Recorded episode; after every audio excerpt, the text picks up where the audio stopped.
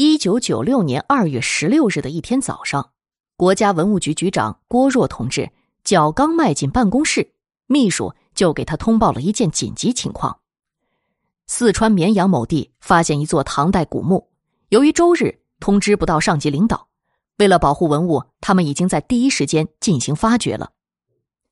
郭若感到事情重大，马上订了飞往四川的机票，并于当天下午抵达了现场。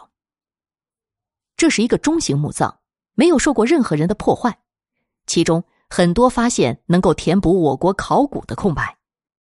更让郭若感到惊讶的是，古墓的发掘工作进行的十分详细和科学，无论在人力安排还是具体技术上，都毫不逊色于国家文物队的顶级专家。据介绍，当时县文化局邀请了当地一名中学历史老师进行指导。此人名叫何坤，几年前从河南省参加支边来到县单位，是当地小有名气的才子。于是郭若把手中的工作完成后，专门登门拜访了这位地方上的土专家。出乎他的意料，何坤看上去只不过三十出头的年纪，身材魁梧，肤色黑亮。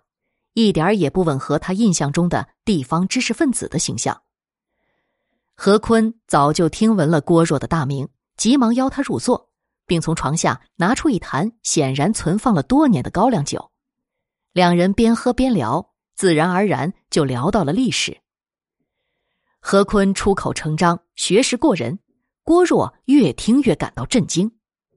他不但对社会历史有独到的见解，更罕见的是。他还了解非常丰富而详实的历史史实，其中很多都是尚在高度保密阶段的内部资料。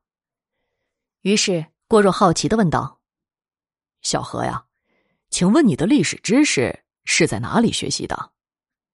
何坤不好意思的一笑，回答道：“啊，我没有上过正规的学，历史算是传家的爱好吧。其实啊，不瞒您说，我的祖上。”是盗墓的，所以呢，我从小受这种氛围的熏陶。啊，郭若意味深长的长叹了一声，又问：“那你觉得历史除了赚钱发财，对人类社会有没有更高的意义呢？”何坤放下酒杯说道：“当然有了，历史可以让人找到回家的路。”他边说着。边看着郭若的眼睛。人类自古以来有一种天生的本能，他们相信人死后能够复生，所以从古埃及开始，人们就致力于将死尸永久保存，期盼有朝一日能够重新复活，并在他们的墓葬中留下了大量的暗示。到了明代，再生术的研究得到了巨大的突破，当时啊，有很多人都确信，在某种条件之下。保存完好的尸体，可以在数百年之后再生，并且长生不老，永远保持在最精壮的年龄。明末时战乱纷纷，百姓性命朝不保夕，再生术受到更多的拥护。当时民间流传着一本《归魂录》，是对此术研究的最为全面和权威的书了。郭若大口的仰头喝了一杯酒，略为激动的打断道。何坤同志，这种世界观是完全错误的，是一种愚昧和迷信的思想。《归魂录》这件事儿在故宫的档案里也有记载，当时连清王朝都不能容忍这种愚弄苍生的邪术，对宣扬再生术的人实施了严刑，焚烧《归魂录》，很快就将这个邪教斩草除根了。历史最大的作用是为人类解放事业服务，你呀，应该加强共产主义思想的教育喽。说完，站起来告辞而去了。